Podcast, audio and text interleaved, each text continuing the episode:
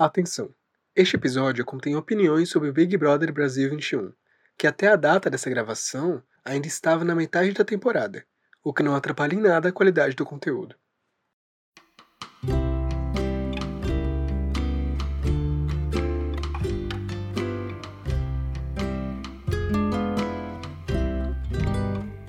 Olá pessoal, bem-vindos e bem-vindas e bem-vindes a mais um episódio do Caixa de Sapato, seu novo e carinhoso podcast comigo, Luiz, que vai estar sempre por aqui com vocês. E hoje nós temos uma convidada muito legal, muito especial, uma grande amiga minha, a Cristina Fernandes. Para vocês e para mim, Cris, para os íntimos. Então, bem-vinda, Cris. É, meu dia chegou, linda Flame Bela num podcast. Muito obrigada, Luiz. Obrigado, Cris, pelo ter aceitado o convite. E eu quero já começar com uma perguntinha a Cris, ela, ela. Vou apresentar antes você, né, Cris, pro pessoal. A Cris, ela é arte educadora, ela trabalha com arte educação, é estudante de histórias da, da arte na Unifesp. E é minha amiga de, de muito tempo, né, Cris? A gente se conhece há, há um tempão aí.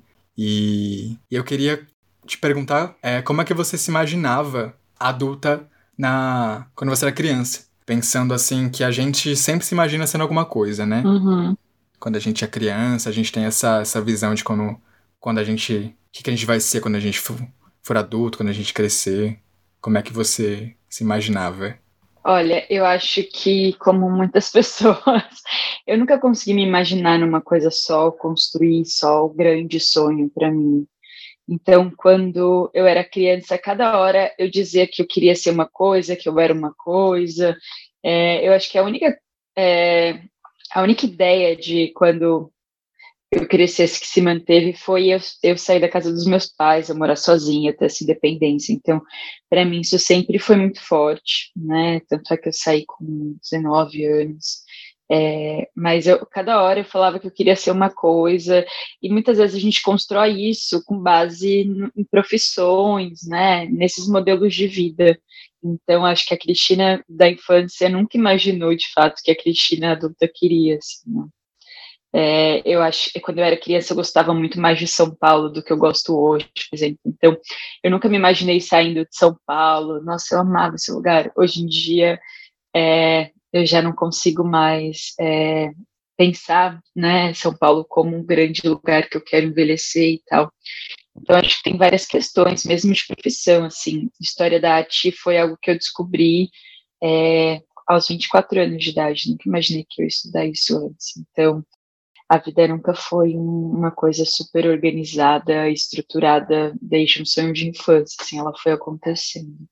Interessante que a, a, a, mas sempre se imaginava como alguma profissão, assim, ou você não se preocupava muito com isso? Olha, eu acho que eu, eu ia entre é, deixar os meus pais contentes, tipo, falava pro meu pai que eu queria ser engenheira e arquiteta, porque meu pai era pedreiro, então para ele ter uma filha engenheira ou arquiteta era muito motivo de felicidade. Então eu sempre falava profissões que deixavam meus pais felizes, medicina, por um tempo eu cogitei, assim, mas era, eu sentia que era uma construção mesmo de, de uma expectativa do adulto, que eu reconheci o quanto deixaria meu pai feliz, né? Poxa, um pedreiro, uma dona de casa, formar um engenheiro, uma medicina, é muito estereótipo da profissão, do se dar bem na vida, é você estar nessas profissões, né? Que nem é, na real, olha a crise imobiliária aí, né? Ou o coronavírus, que é um médico hoje em dia, diante dessa pandemia, então, acho que eu escolhi certo. Não, exatamente. Até porque você nasceu no Rio Grande do Norte, né, Cris? Nasci, eu nasci, eu tô nesse não lugar, né? Porque eu nasci no Rio Grande do Norte e eu vim para cá com quatro ou cinco anos. Então, foi muito uma quebra de expectativas, assim, de por muito tempo eu construí essa imagem de que São Paulo era melhor, era o lugar, sabe? É, e aí, hoje, voltando, eu vejo várias coisas, assim, que essa construção dessa identidade paulistana, desse lugar, faz a gente perder, sabe? Mesmo de recuperar. É, eu fui recentemente para o Rio Grande do Norte, né? Eu passei lá 15 dias, um pouco de despedida do meu avô, que estava muito mal, e acabou falecendo uma semana depois que eu cheguei. E aí eu entrei em contato com várias coisas assim que eu tenho me aproximado há um tempo, a questão de você plantar o que você come, de eu ter vindo de uma família rural, né, que o meu avô plantou a vida inteira, é, o avô, o, o pai do meu, do meu avô também, então é uma família que sucessivamente sempre plantou para se alimentar, sempre cuidou da terra, sempre teve uma outra relação com a terra, mesmo com os bichos, né? É, mesmo com os bichos que eles matavam, assim, que é diferente do que a gente comprar no açougue. E hoje em dia a gente vem para São Paulo e tenta ter uma hortinha no apartamento ou na casa apertada, né? A gente não tem espaço aqui. Então, é um pouco dessas reflexões, assim, que quando criança, você acaba achando, ah, olha quantas oportunidades eu tenho aqui, lá eu não teria, é, quando na verdade é meio verdade, meio mentira. Não, total. E, e, e meus, eu, eu tenho, meus pais são nordestinos também, né? E essa coisa da, de, de ter nascido em São Paulo, mas ao mesmo tempo ter um contato muito grande com não vou dizer com a, com a, cultura em si, mas com, uma, com um modo de, de, de, de ver o mundo e de agir que, que os meus pais têm que, que vieram de um outro contexto, né? E pensar nisso, eu só vim pensar mesmo agora, tipo, depois de meio de, de adulto, né? Nunca, nunca, na infância não tinha muito essa, essa coisa é, de pensar quem você é, de onde você vem, e acho que quando a gente vai crescendo, essas, essa questão da, de, de, de quem você é, de onde você vem, vai. vai pelo menos para mim foi ficando mais sério, assim. E. E acho isso muito, muito. Muito doido, assim, essa, essa coisa. Porque, por exemplo, tem. Na faculdade, um amigo meu nunca tinha comido baião de dois, por exemplo. E eu achei isso um absurdo, ele não sabia o que era um absurdo. Então eu falei assim, porque para mim todo mundo já tinha comido o de dois, todo mundo sabia o que é. E aí não, não, não sabia, ele não sabia o que era. Então essa essa coisa da, da, da identidade, também acho que a, a, militância, de certa maneira, que é uma coisa que, que também aconteceu pra gente na adolescência ainda, né? É, foi, foi chegando esse, esses questionamentos sobre quem eu sou é, a partir dessa, dessa relação com os pais, né? É, não, eu tenho pensado muito nisso. A gente vem junto, enquanto amigos, falando disso há um tempo, né? Quem somos, que lugar a gente ocupa. E eu percebo que tem muito uma pressão geral, assim, né? Muitas vezes da identidade para a gente se estabelecer num lugar mesmo binário, sabe? Ou você é isso, ou você é aquilo é, não existe um, um, não lugar, ou não existe um lugar múltiplo, né? Que eu acho que é muitas vezes como eu ou você se relaciona, tipo, jovens. É, eu nasci no, no, no, Rio Grande do Norte, você nasceu aqui, mas ambos os pais vieram de lá, vieram num processo é, de migração mesmo, de tentar uma, uma vida melhor, uma possibilidade de vida melhor, né? E, e que muitas vezes, mesmo a história do, do Rio Grande do Norte é muito diferente da história, né, ou do Nordeste no, no, geral, é muito diferente da história de São Paulo. E a gente às vezes compra a narrativa do Brasil como uma só, assim. E aí fica muito esse lugar. Durante muito tempo eu ficava me perguntando: ah, eu sou pardinha, ah, eu sou negra, que, de onde vem a minha família? Ai, é, é indígena, né? Porque são esses marcadores que a gente vê muito hoje nas discussões sobre identidade, sobre quem é. E aí, de um tempo para cá, eu venho elaborando que é muito mais complexo do que isso.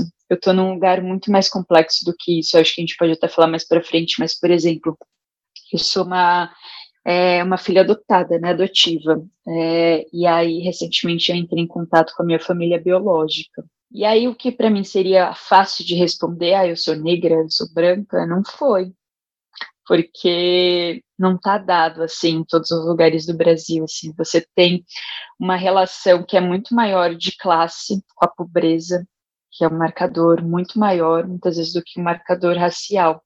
E, e ainda mais em alguns lugares como o interior, o sertão, que a identidade indígena foi apagada por tanto tempo, né? Caboclo, é, e vai se apagando, né? O nome da cidade que eu nasci, é o nome da cidade que eu morei era o nome militar, assim. Então, você vai apagando todos os traços de história e aí você vai apagando, inclusive, outras possibilidades, né? E a gente às vezes quer fazer da nossa história uma história só do lado do oprimido e, e não é mais complexo do que isso, mais uma vez, assim.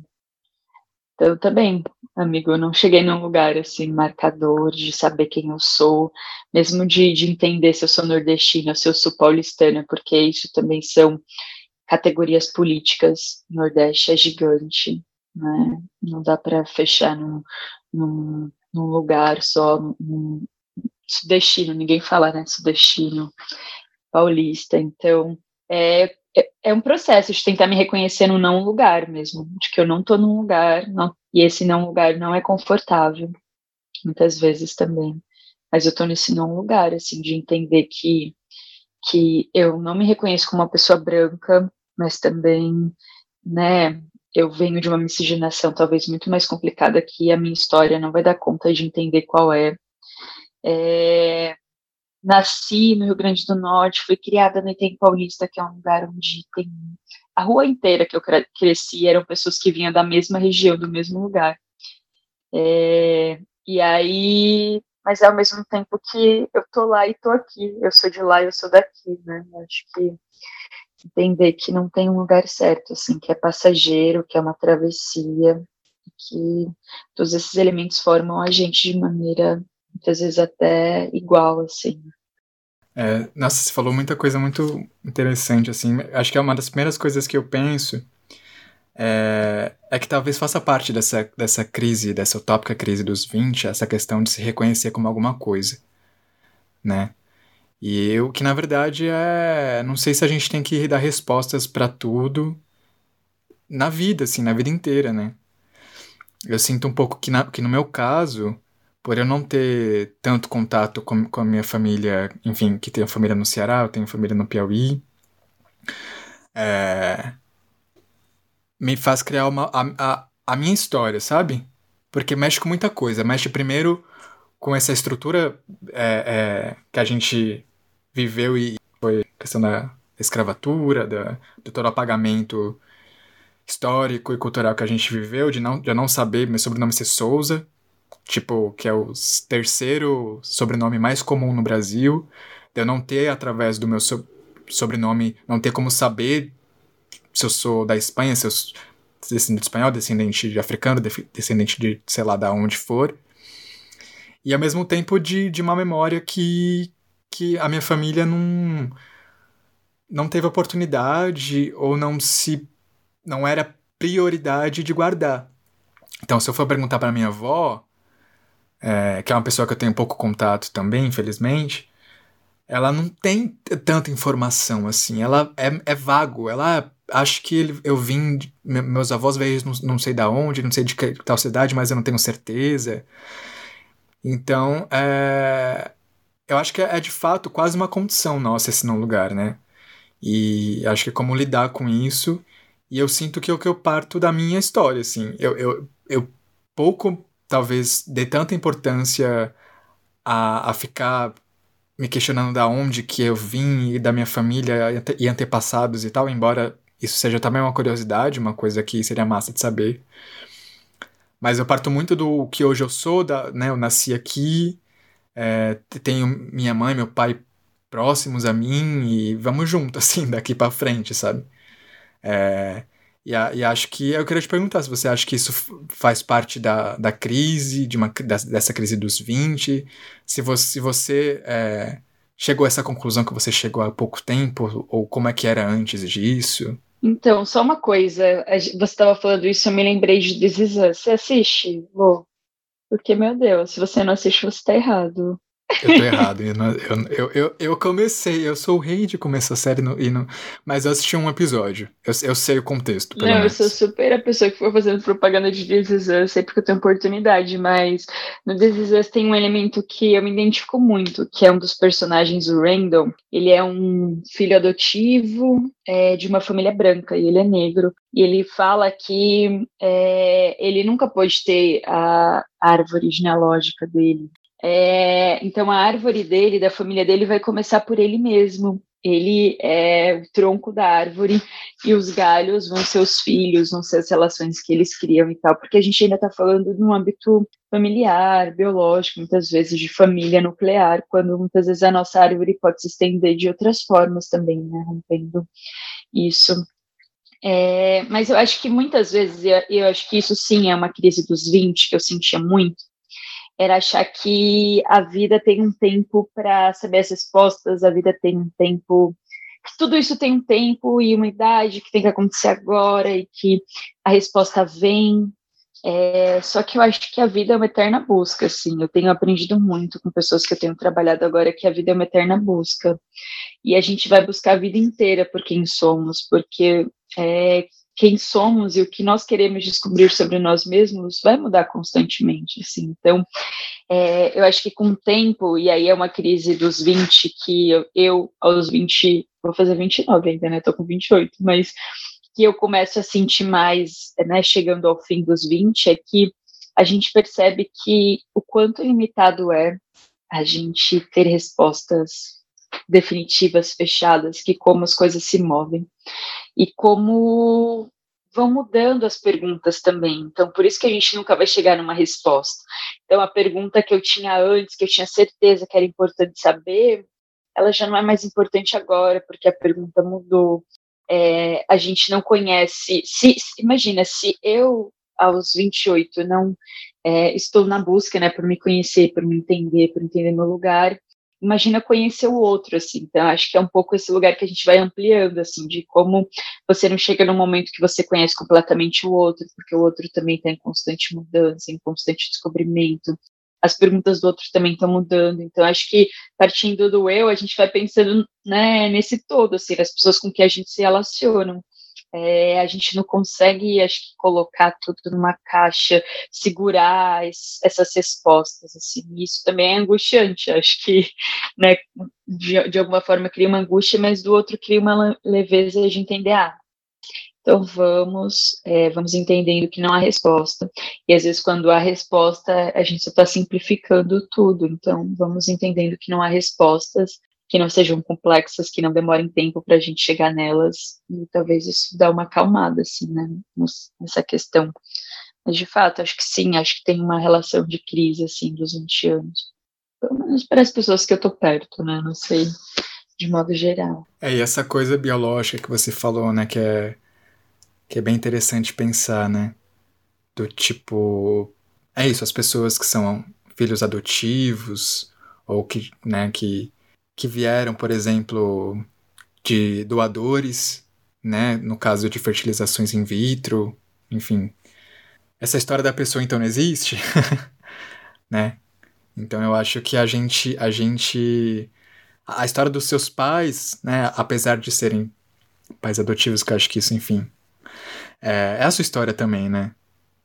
Independente se você tivesse nascido na Rússia, né, e seus pais tivessem te, te adotado, te trazido para o Brasil, é, acho que vale a pena, né?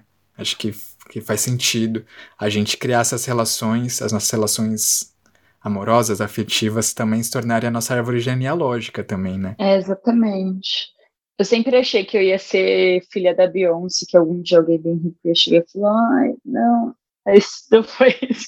Mas é isso, assim, eu acho que conta muito o lugar que a gente tá, né? E aí, esse lugar, a partir.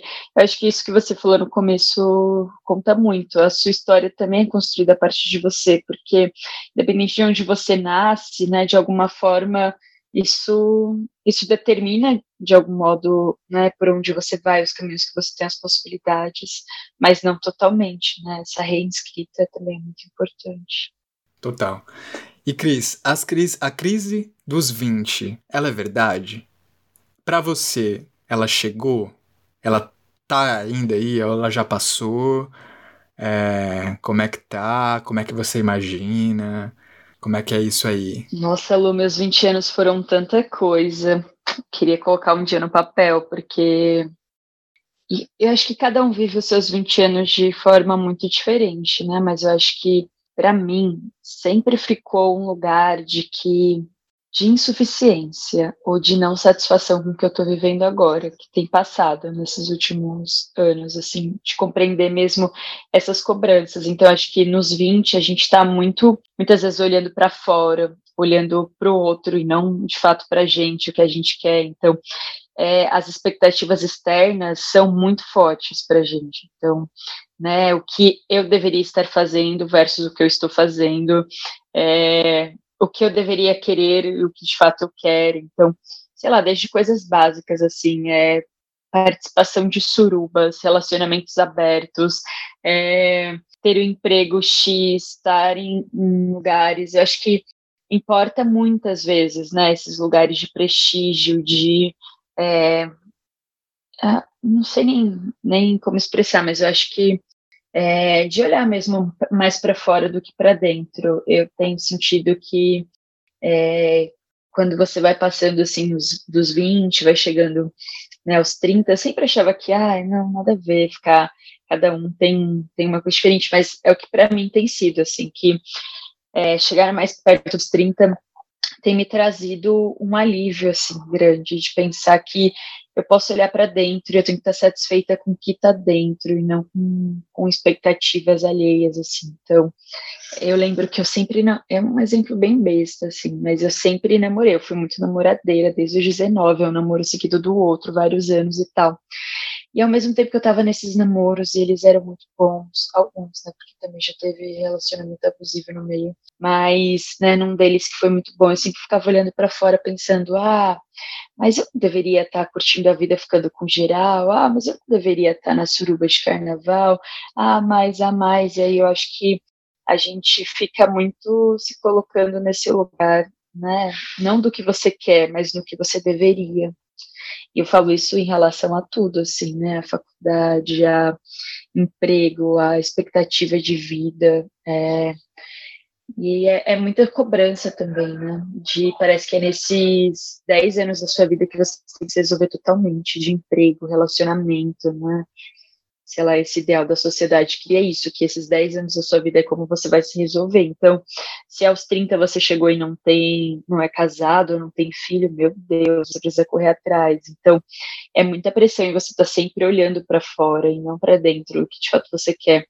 Poxa, tem tanto tempo na vida para fazer tanta coisa, sabe? As coisas não são encerradas na idade. Eu acho que isso que é interessante de pensar, assim. Pois é, é eu tô chegando na metade ainda, né? Do, da minha segunda década de vida. E, e eu, o que eu tenho notado são algumas coisas que eu tenho notado. A quarentena faz a gente refletir bastante, tô refletindo muita coisa. A primeira é que parece que um ano, para mim, muda, tem mudado muito a minha maturidade de um ano pro outro. Então, assim, por exemplo, do para mim é o grande bloco, assim, dos 15 aos 18. É óbvio que a gente vai ganhando, sei lá, experiências e, e vivendo e tal. Mas eu sinto que, que depois, assim, dos 21, dos 21 pro 22 dá um salto. Dos 22 pro 23 dá outro. Dos 23 pro 24 dá outro. Então eu sinto que o, o tempo parece que, que, que que dá mais experiência, não sei, assim. Eu, eu me vejo muito mais. Eu, eu, me vejo mais diferente, tipo, de um ano pro outro do que antes, assim, do que na adolescência. E acho que. Que para mim, pelo menos, acho que a crise do, dos 20, ela, ela é muito sobre expectativa também. É, porque até. Assim, quando eu tava no ensino médio, até os 17, 18 anos, eu podia tudo eu achava que ia acontecer tudo, que eu ia virar um grande ator, que eu ia fazer novela, que eu ia fazer filme, que eu ia, sei lá, fazer turnê. Eu ia ser um máximo, assim. Eu sinto que tinha essa questão da, da possibilidade, essa coisa meio. meio da, disso, utópica um pouco, dos sonhos e tal. E aí não. E aí não, assim, aí eu fui fazer cursinho, como muita gente, entrei numa faculdade, e aí a universidade é um outro momento da, da juventude. Quem entra, né, na faculdade, assim, é, com 18, 19 anos, né? E, e eu fui percebendo que não. E aí, assim, um ano após o outro foram sendo vários, olha, não é assim, não é assim, não é assim. E olha que eu comecei a trabalhar cedo, comecei a trabalhar com 14 anos de idade.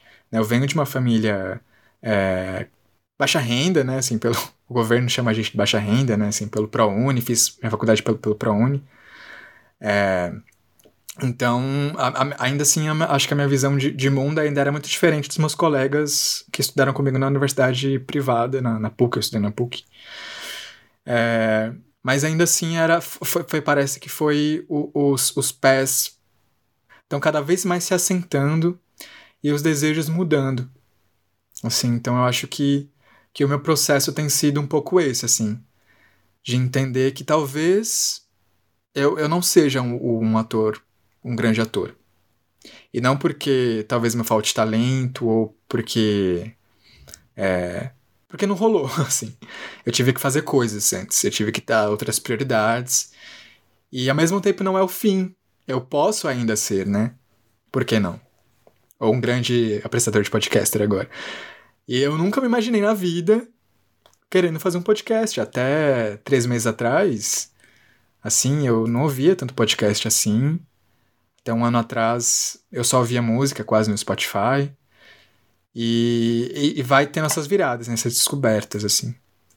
Mas acho que da, da, pra mim é, é, um pouco é um pouco essa essa coisa da, da maturidade, assim, que eu sinto como uma sensação mesmo. Uma coisa que eu sinto dentro de mim. E que eu olho pro Luiz de um ano, um ano atrás, assim.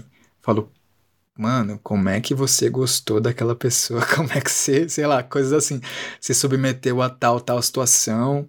E é isso aí. Mas sabe que eu acho que é por isso que eu nunca, eu sempre tive muito, muita vergonha de me expor nas redes sociais, assim, de escrever, porque eu sentia Twitter, Facebook, eu nunca escrevi muito, nunca me coloquei muito, porque era uma sensação de que ai, que vergonha, logo depois que escreveu, porque, de fato, assim, é, é muito rápido esse fluxo de como a gente se transforma, de como a gente muda. E, e mesmo essas expectativas, né, do que a gente acha que é grande, do que a gente acha que é importante. Poxa, a gente é muito sabotado por essas coisas, Luiz, porque parece que é só um caminho a seguir, sabe? Em tudo, em tudo que você tem que demonstrar que você é importante, é só um caminho a seguir, assim. E, você pode ser importante de tantas outras formas diferentes, ou bom no que você faz em tantas outras formas diferentes, sabe? Mas eu acho que de alguma forma a gente só é ensinada em uma, sabe? E tudo muitas vezes está vinculado ao dinheiro, com reconhecimento hegemônico, sabe? Quem vai reconhecer a gente em qualquer lugar é, sabe, de alguma forma é o grande poder desse lugar, dessa área e tal. É muito difícil, assim, hoje os meus desejos são tão menores, são, tipo, talvez ganhar é, um pouco a mais para ajudar meus pais, sabe, assim, tipo, me encontrar ainda profissionalmente, que eu acho que você não se encontra tão fácil assim, eu acho que eu ainda busco o que eu quero, que, né, não que eu não goste de onde eu tô hoje, mas eu sempre estou buscando responder essas questões de novo, é isso que eu quero, estou nesse lugar, como, quando, é, e, e, mesmo se encontrar nesse lugar de, de pessoa política, né, de, de, pessoas que se mobilizam e tentam mudar essas próprias realidades de forma coletiva, eu acho que continua sendo uma busca, assim, de como fazer isso, como né, pensar que se a gente vai mudar, se, se algo vai ser mudado nessa sociedade, vai passar pela nossa geração também, então como que a gente vai contribuir com isso? Então, são várias questões, assim, no âmbito individual mesmo, de onde estar, no âmbito coletivo, de como contribuir, que, que foda. que foda. É difícil. E estamos passando por um momento histórico daqueles, né? Que é essa pandemia, que é, é isso também. Nunca, nunca, acho que ninguém nunca imaginou que a gente ia passar, né? A última grande pandemia que a gente viveu foi há 100 anos atrás, que foi a da, da gripe espanhola. E, e é isso, né? É, e, e, por falar, assim, acho que nessas coisas, momentos históricos, é, eu acho que tem uma coisa nossa em comum, né, Cris? Que eu acho que eu já falei que a gente se conheceu há muito tempo, mas a gente se conheceu na, na militância, né? E militância também, pandemia e militância nos últimos tempos foi uma palavra muito usada é, aí nas redes sociais, no Twitter, BBB, né? A gente teve aí a questão da Lumena, não sei se você acompanhou. E na verdade até tá passando, né? Até já é um assunto que já tá ficando morno, mas é, foi uma coisa que surgiu aí e, e a gente se conheceu na militância. E aí eu queria voltar um pouco de novo para essa Cris é, adolescente, assim, essa Cris que estava ainda perto de chegar aos 20, você aí com, com 16, 18 anos, que você começou a militar cedo, né? Queria que você contasse um pouquinho como é que você chegou na militância, é, como é que foi para você esse, esse primeiro período, chegar aos 20 militando muito, né? E como é que foi esse período para você, essa chegada, essa, essa chegada aos 20 junto da militância? Então, acho que tem vários lugares que vão formando a gente ao longo da vida é, e a gente vai percebendo um pouco depois, né? De alguma forma, eu sempre me questionei assim sobre essas desigualdades. Eu lembro que eu morava numa rua que metade dela era asfaltada e outra metade não. E as casas eram mais pobres e tal. E aí eu ficava pensando muito nessas questões, assim, desde pequena, andando por essa rua né? Vim de escola pública, minha escola já foi eleita a décima pior escola do estado de São Paulo. Eu gosto de falar isso porque tem um impacto, né? O apelido da escola era Bandideck, para você ter uma ideia, assim, que era vista como uma escola que formava bandidos mesmo. é louco. E aí a minha mobilização começou lá, começou por exigir espaços adequados para a gente estudar, né, que foi quando eu tive contato com uma educadora que era militante, já vou falar aí sobre escola sem partidos, né, mas é um pouco isso as referências na educação que muitas vezes a gente encontra, e nem era educação formal, viu?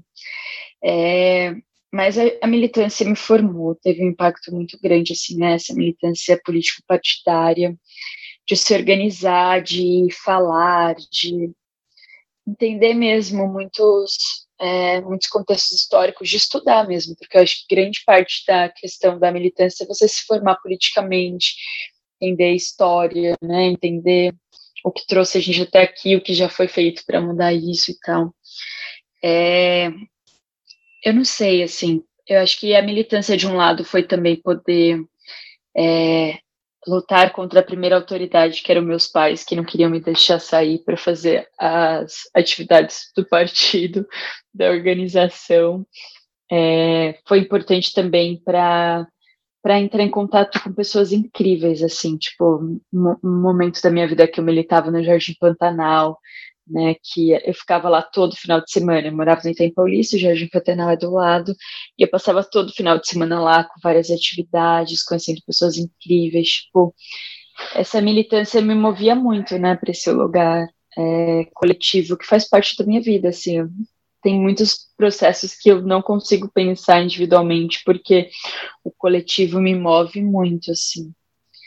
Mas eu acho que eu esqueci a pergunta, Luiz, eu respondi. A pergunta foi como é que você chegou, né, na, na militância, acho que você respondeu um pouco, mas como é que foi essa relação, é, talvez de formação sua, desse início do, do, começo dos 20 anos, é, como é que foi essa sua experiência dentro da militância, como é que, que ela te, enfim, te formou, é, nesse período assim específico? É, eu acho que tem esses elementos de formar, de você acaba convivendo com pessoas que tem várias aberturas diferentes para a vida. Eu acho que também tem condições financeiras diferentes. Acho que dá para reconhecer ainda que muito da militância organizada no Brasil vem de uma classe média e tal. Então, muitas vezes a gente é formado por, por, por essa classe média, né? Eu acho que isso é interessante de pensar também as perspectivas que isso gera, inclusive para nós que estamos na militância e tal.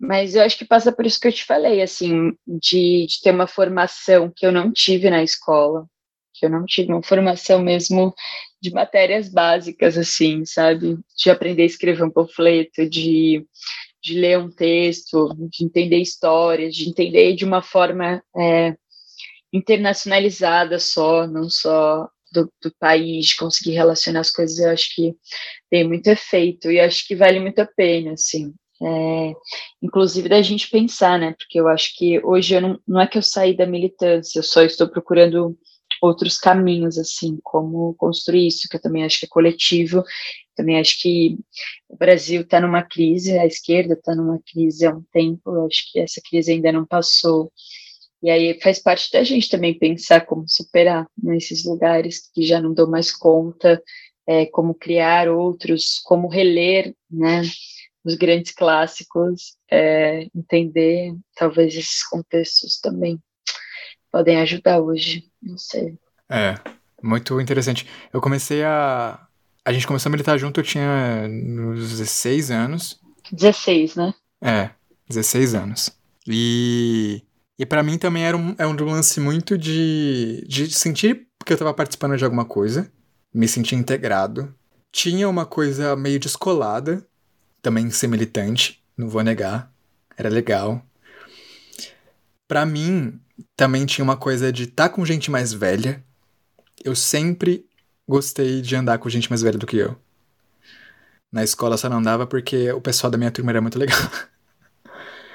e, e acho que tem essa, essa, essa coisa assim, é, tanto eu, eu, estudei música durante um tempo, no projeto social, e a minha turma era uma turma mais velha do que eu. É, na militância também, a maioria das pessoas eram mais velhas. E aí tinha uma coisa minha de, de adolescente, ali com os meus 16, 17 anos, de estar com essa turma, assim. E que era, pô, interessante pra caramba tudo que tava, tudo que era falado, as propostas que eram feitas. E eu entrei na militância, assim, oficialmente, eu era já do Grêmio Estudantil na escola, já, já era de outras coisas, né, já fazia outras coisas. Mas eu, com, com 16 anos, teve as jornadas de junho de 2013. Cara, você era e... jovem, jovem, jovem nesse momento. Parece que foi, foi ontem, né? Parece que foi ontem. E, e, eu me sinto. Parece uma outra pessoa, assim. Eu pensando agora em mim, mas. É, a, minha, a escola que eu estudei no ensino médio, eu, eu fui bolsista né, numa escola que era na Avenida Paulista. Então, assim, eu estava no, no centro. Eu estudava no centro da, da onde aconteciam a maioria das manifestações, né? E, e aí tem essa coisa da, do momento histórico, que, que agora a gente está passando na pandemia, mas que a gente também passou com as jornadas de junho. Né? E, e aí depois, em alguns anos, é, 2016, né, teve o impeachment da Dilma também, que foi... Enfim, essa coisa de, de ser jovem tá passando por momentos políticos grandes e, e, assim, e tá, a gente tava lá, né, tava, tava lutando ao mesmo tempo que eu me sinto muito privilegiado de, de ter tido contato com, com, essa, com essas organizações, né, com o coletivo, coletivo, enfim, construção que a gente estava junto e depois entrar no, no, no, no, partido, enfim, começar a militar, é, também foi um momento de, de, de, de, de aprender muita coisa, de me encontrar integrado, e aí vai passando o tempo e, e tudo isso que eu falei já não é mais suficiente. Assim, acho que. E, e por todo o resto da vida, né? Que a gente tem que dar conta, tem que trabalhar, tem que estudar, tem que. É, é, ter todas as demandas, né? E a militância, ela é uma, uma coisa muito importante que também demanda muito tempo, muito trabalho. É, para mim foi um pouco isso. E aí na universidade, entrando na universidade, que também é uma coisa à parte, né, Cris? A militância na universidade. É, foi, enfim, difícil. Puxado. E depois saindo da universidade eu tenho uma outra visão do que, do que era a militância lá, do que fazer ou não fazer, sabe? É, do quanto talvez eu gastei energia em coisas que, que talvez não precisavam. E, mas eu acho que, que diferente do que talvez muita gente tenha visto no BBB, que é essa militância muito acadêmica que existe, né? E eu acho que foi bom no sentido de ver que não era que existe essa parte, que essa parte talvez não seja tão legal quanto a maioria das pessoas imagina, a maioria da juventude imagina. É, mas que também não é só, só aquilo, né, Cris? E que para mim eu acho que é muito mais importante a gente talvez desconstruir um pouco do que a gente viu na, na Lumena, enquanto enquanto discurso academicista, né? Não enquanto ela como, como a história dela, quem ela é como mulher negra, enfim. Mas talvez a gente precise mudar um pouco o jeito que a gente fala. E que e na militância eu senti que, muita, que por muito tempo eu precisei me formar para falar do jeito que a Lumena falava. E eu acho que eu aprendi a falar do jeito que a Lumena falava, mas desaprendi a falar talvez do jeito que a minha mãe entenda. Ai, Lu, eu acho ruim BBB, porque BBB às vezes se torna uma régua para tudo, sabe? Os quatro meses de BBB, a gente muitas vezes usa os exemplos de lá, porque de fato tá, no, tá em todo mundo. E tá em mim também, eu assumo, eu assisto, eu vejo Twitter todo dia para isso. Mas acho que para além, assim, eu, eu nunca me vi nesse lugar de e aí talvez né, até gerasse insegurança de super é, uma contribuição super acadêmica, super elaborada, porque, pô, quando você nasce na periferia, cresce, você vai falar com seus pais, ou eu lembro que eu uma vez fui vender jornal ali na praça, no terminal Parque Dom Pedro, e eu, eu era a única entre todos os militantes que conseguia falar com as pessoas, eu saí de lá vendendo seis jornais, enquanto os outros só vendiam um, eu era super jovem, assim, então, acho que menos do que essa questão da linguagem, que também é válida e tal, eu acho que é uma questão de presença, e é isso que eu vinha muito pensando é, sobre a militância, que eu acho que militância não tem que ser uma coisa apartada da vida. Eu acho que muitas vezes é isso que a gente constrói nos espaços de militância hoje, sabe? É, não é você acordar, ir para algum lugar e começar a militar é como que o lugar que você está consegue ser uma fonte de articulação, de mobilização, e mobilização em macro, micro, sabe, escalas, até chegar a um ponto, assim, tipo, eu acho ruim que a gente muitas vezes tinha que sair do nosso local ou só começar a militar na faculdade, ou tipo, a gente ficava tanto é, com tarefas da militância na faculdade, no movimento estudantil, que muitas vezes nem, nem via o nosso bairro, nem via as necessidades do nosso bairro, assim, então, e de fato, a universidade é muito elitista, seja ela pública ou não, são pessoas que é, têm outro tempo, reuniões intermináveis, e aí, para além disso, para além de hoje eu querer uma militância que se conecte com o lugar onde eu tô, que conecte com as pessoas que eu tô, que forme vínculos com o vizinho, que forme vínculos com as pessoas em prol de algo em comum constantemente, não que isso seja uma tarefa mais à parte, é, também tem uma relação de que, que momento que a gente está vivendo, né? Porque, poxa, eu acho que depois de 2013 a gente ainda teve a Copa do Mundo, várias mobilizações, em 2015 também teve muitas mobilizações, mas de lá para cá, a gente está descendo num carrinho de ladeira sobre a mobilização. Como é difícil militar hoje no Brasil, tipo, tá nesse lugar de que eu consigo materialmente, né, tenho tempo disponível, é, tenho saúde mental muitas vezes, é, eu, porque é uma situação de muito de muita crise na esquerda, eu acho, de não ter é, um lugar em comum, um chão em comum para a gente pisar muitas vezes. Então, eu jovem que vivia a era Lula, assim, eu fico muito triste de pensar que a, o nosso principal programa hoje contra o Bolsonaro é Lula 2022, sabe? É, porque para grande parte da esquerda é isso, assim, eu não estou nem falando esquerda PT, porque acho que isso já é outra discussão, estou falando de uma esquerda alternativa. Não existe uma, uma frente em comum, né, dessa esquerda revolucionária e tal, para lutar. E parte dessa crise também esteve em todos os nossos espaços. Por exemplo, eu entrei na, na Federal em 2017. E eu imaginava que eu ia passar por uma greve. Imagina que eu estou lá mais de quatro anos e não teve nenhuma greve até hoje. E não faltou motivos para ter greve, faltou uma articulação de fato do movimento estudantil. Dá essa relação de pensar individualmente quais foram os nossos limites, mas também quando eu vou pensar em como as coisas estão, tipo, eu acho que o fato das coisas estarem assim também me impulsionaram a querer sair, a tentar compreender as coisas de outro jeito, sabe? Não sei se faz sentido. Não, faz total sentido. Eu acho que essa coisa que você falou do BBB, né? É, eu não gosto muito de falar, mas eu fico pensando muito na questão de. O BBB atinge muita gente, cara. Atinge. Muita, muita, é muita, muita gente. E aí eu fico pensando assim, eu fico meio preocupado no sentido assim do, do cara.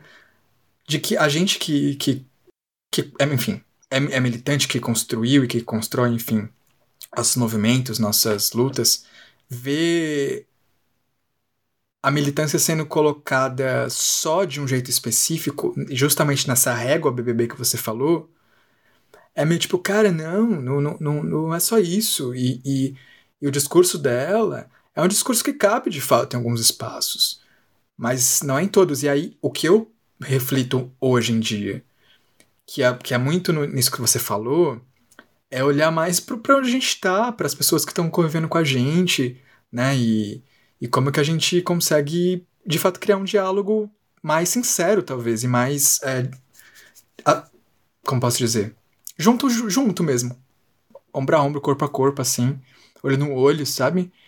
É... e que o BBB não, não tá ali para isso, né? Não, não, não, é, não foi feito muito pelo contrário, né? A, acabou que a Lumena tornou-se uma personagem, uma vilã, né? Uma, uma dupla ali com a, com a Coral Conká, que também se tornou uma personagem, super reduzidas, né? E, e ao mesmo tempo que levanta alguns debates, enfim, a gente vai.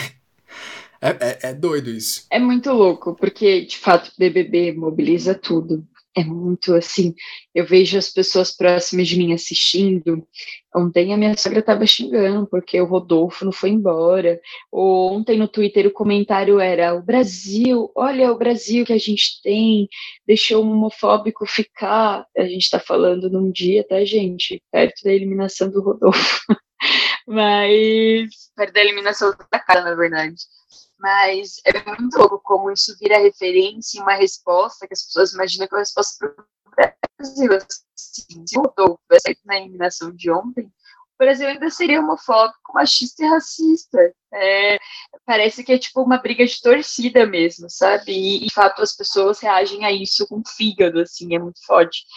E aí mesmo a Lumena, assim, porque a gente, é, eu acho, ao mesmo tempo, sim, não, é muito difícil apoiar o que a Lumena fazia lá, eu acho que ela mesmo dizendo sobre a questão dos erros e tal. Só que pensa que, cara, olha quem tá lá dentro hoje, sabe? Tipo o Fiuk, um boy que ficou falando, olha, eu sou branco, privilegiado, sabe? Você tem péssimos exemplos, assim, tipo, né? E aí, quando a gente vai falar mesmo da militância, acho que a Lumena, talvez aquilo não era nem militância, né? Era uma forma dela se posicionar e dela falar difícil, mas imagina você, por exemplo, na PUC, quantos amigos boçais você não devia ter que falava difícil, que nem era da militância, mas que gostava só de falar sobre os filmes alternativos que ninguém tinha assistido, falar muito difícil. Isso é o que de fato a academia constrói para além da militância, assim, né? Que você mostra que você tem mais conhecimento, quanto menos pessoas entenderem o que você está falando e as referências que você tem, assim. É louco isso, porque você. Eu, eu vi, por exemplo, na Folha uma reportagem dizendo que a esquerda da Carol com e da Lumena deu errado, sabe? Umas coisas assim. Que, cara, é muito generalizar tudo, é muito você querer atacar muitas vezes, né? E Big Brother é super isso de atacar. Pensa os índices de rejeição sei lá, mesmo nas discussões sociais e tal, é, que você tem com pessoas negras lá dentro do Big Brother. E é um programa que sempre colocou bolsonarista, sempre colocou pessoas de direita, sempre colocou pessoas brancas, padrões, assim, tipo.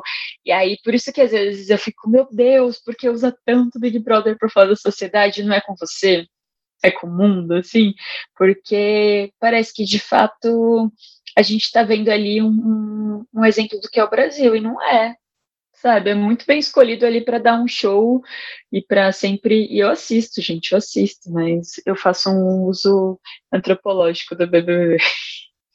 Não, eu também discordo um pouco dessa coisa do, do Brasil, é, é o retrato do BBB, né? É foda. É, as coisas são bem mais complexas que isso, né? Calma lá também. que se a gente fosse levar tudo em consideração, né? Assim, a ferro e fogo, o Brasil seria também uma duas ou três coisas só, né? E, e não é só isso. É, e tudo seria decidido por uma torcida, né? Que é tipo um pouco o que acontece lá. E você elimina, né, no final. Você vai lá, clica e elimina, que é essa coisa um pouco também do cancelamento, né? Você, você começa a, a lidar com a vida real da mesma maneira como você lida com, com a internet, né? Com programas de televisão. Você vai eliminando, cancelando Tipo, não dando espaço para fala, elimina da vida, né?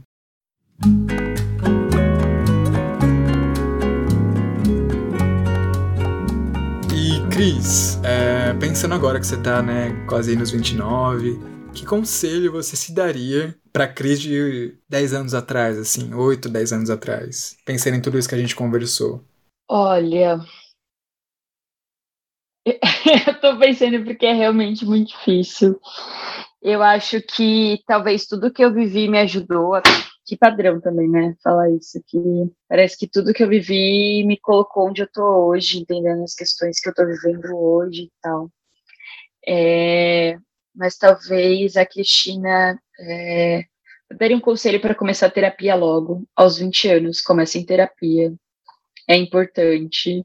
é, vocês vão entender várias coisas nesse processo, assim, de tipo, é, coisas que nem dependem só de você, mas que vêm junto com uma história de família e que é muito, muito, muito louco como isso afeta, assim.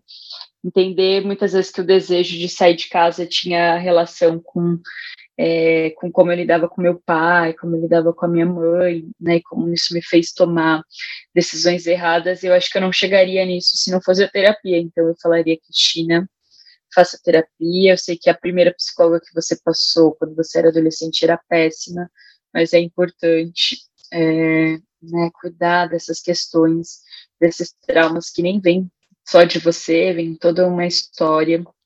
É, tenha paciência com você mesmo, tente se conhecer mais, entender o que você está sentindo é, e valorize o seu trabalho, porque é uma coisa que eu estou aprendendo agora, valorizar o meu trabalho para as coisas assim. É, se eu me lembrar de mais alguma coisa, eu, eu mando para você, Lu. Tá bom, a gente inclui aqui no, no podcast.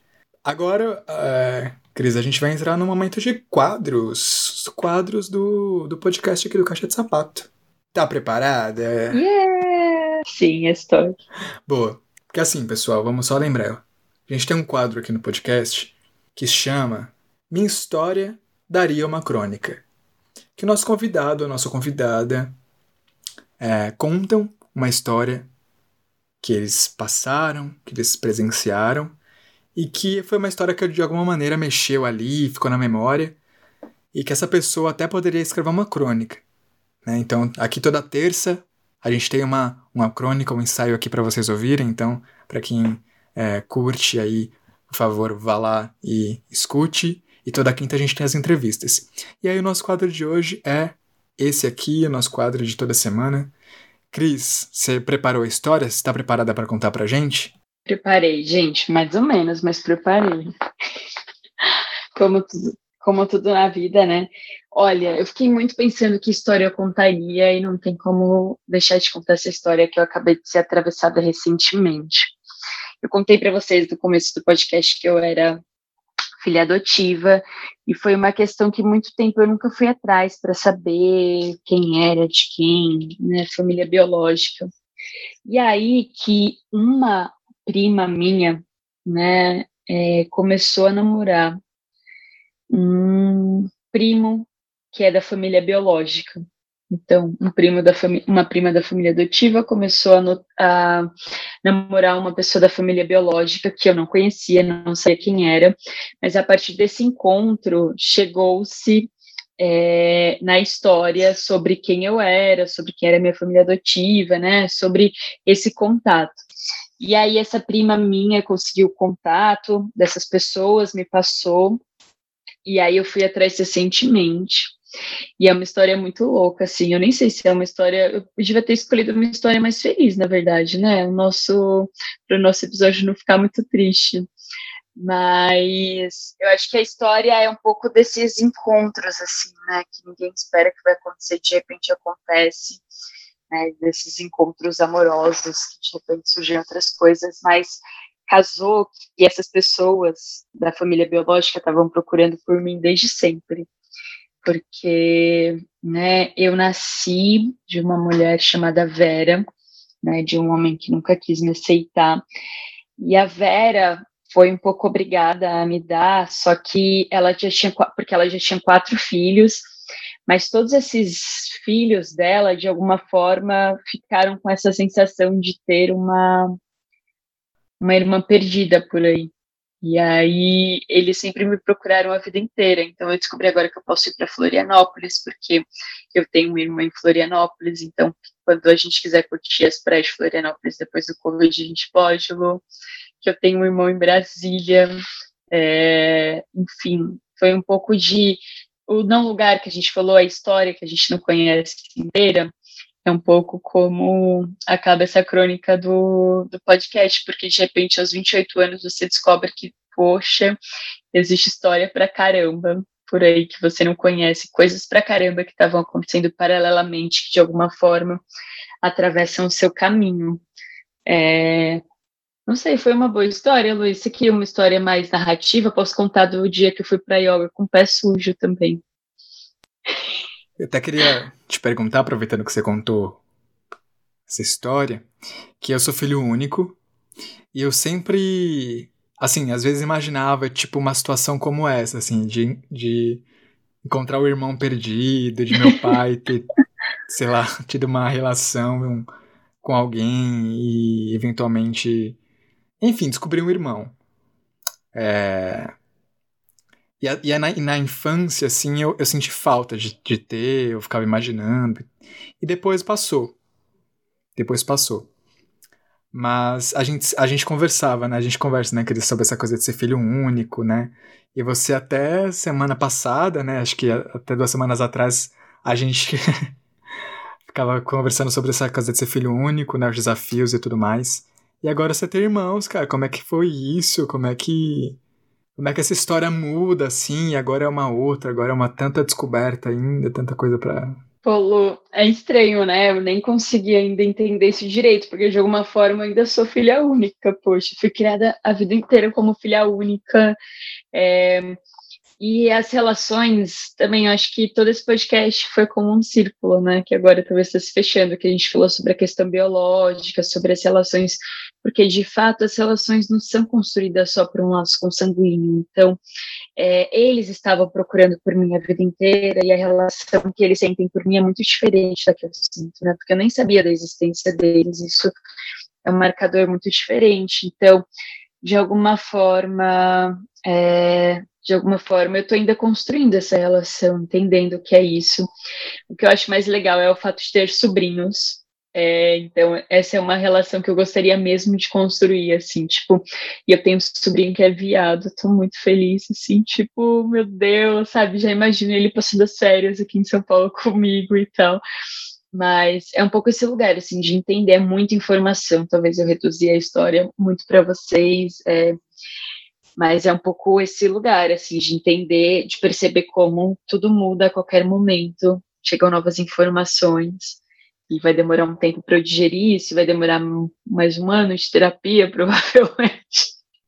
Mas é um pouco isso, eu não sou mais filha única, não sou mais mimada.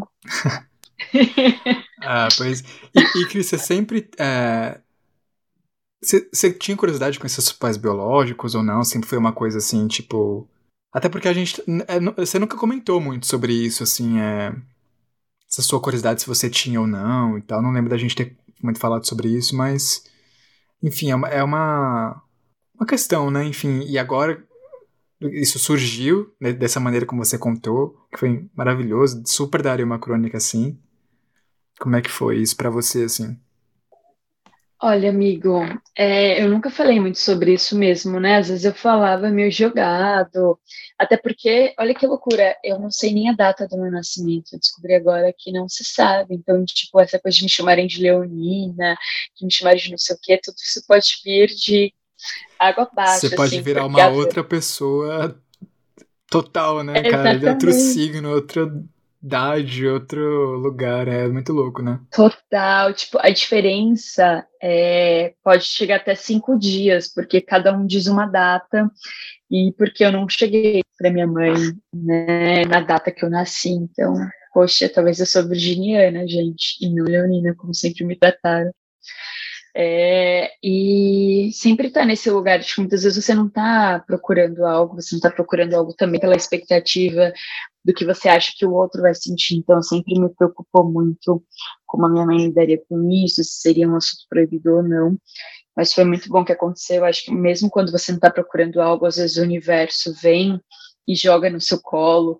Ou né, tem um termo que uma autora usa que é serendipidade, que é você não está procurando por isso, mas você já está aberto para isso. Então, quando isso acontece, você abraça, e é um pouco isso que aconteceu, que eu acho que foi muito importante, assim, nesse processo. Ai, foi. Foi muito bom conversar, Cris. Foram muitas coisas delicadas e sensíveis, e, enfim, muito bom. Para terminar, finalizar, você tem uma dica pra gente? Alguma dica de, de alguma coisa que você assistiu? De alguma coisa que você está vendo, que você está lendo, que você está, enfim, consumindo nessa pandemia que você queira compartilhar? This Is Us, já que você não assistiu, por favor, assistam. Acho que tem a ver com o nosso episódio, viu? Para quem assiste sabe. É, muito sobre família, fala muito sobre né, esses processos que vêm é, muito antes de nós, assim, né? Esse ciclo é, de, não sei, de, de machucados, de feridas, que a gente às vezes tem que ser as pessoas que vai se responsabilizar por curar isso, assim. Eu tô lendo um livro muito legal, que eu super recomendo, se chama Nascido de um Crime, que é um livro de, do Trevor Noah, que é um comediante sul-africano, e ele vai falar sobre o que é ser um colored person, que é tipo, pessoa de cor, talvez, é, na África do Sul, né? E é muito, muito legal, ele é muito engraçado. São histórias muito fortes. Uma delas é. Não vou contar, não vou dar spoiler, né? é que eu pensei um, um, exemplo de uma história engraçada e. Mas eu super recomendo esse livro, de verdade. Tem para baixar de graça na internet. Perfeito, Cris. Muito obrigado, viu, por ter aceitado o convite. E você aí que ouviu esse podcast até o final, que acompanhou essa nossa história, que a gente teve emoção, teve uma teve um momento de política, né, querida? A gente passou aí por vários várias vários papos, vários assuntos. Segue o Caixa de Sapato, porque toda semana a gente vai ter um episódio novo aqui como entrevista com alguém que não é famosa, mas que tem muita coisa legal para compartilhar também. E é isso, gente. Muito obrigado e obrigado, Cris. Obrigada, Luiz. Obrigada, galera. Que projeto lindo, amigo. Arrasa muito. Então, até semana que vem, galera. Valeu!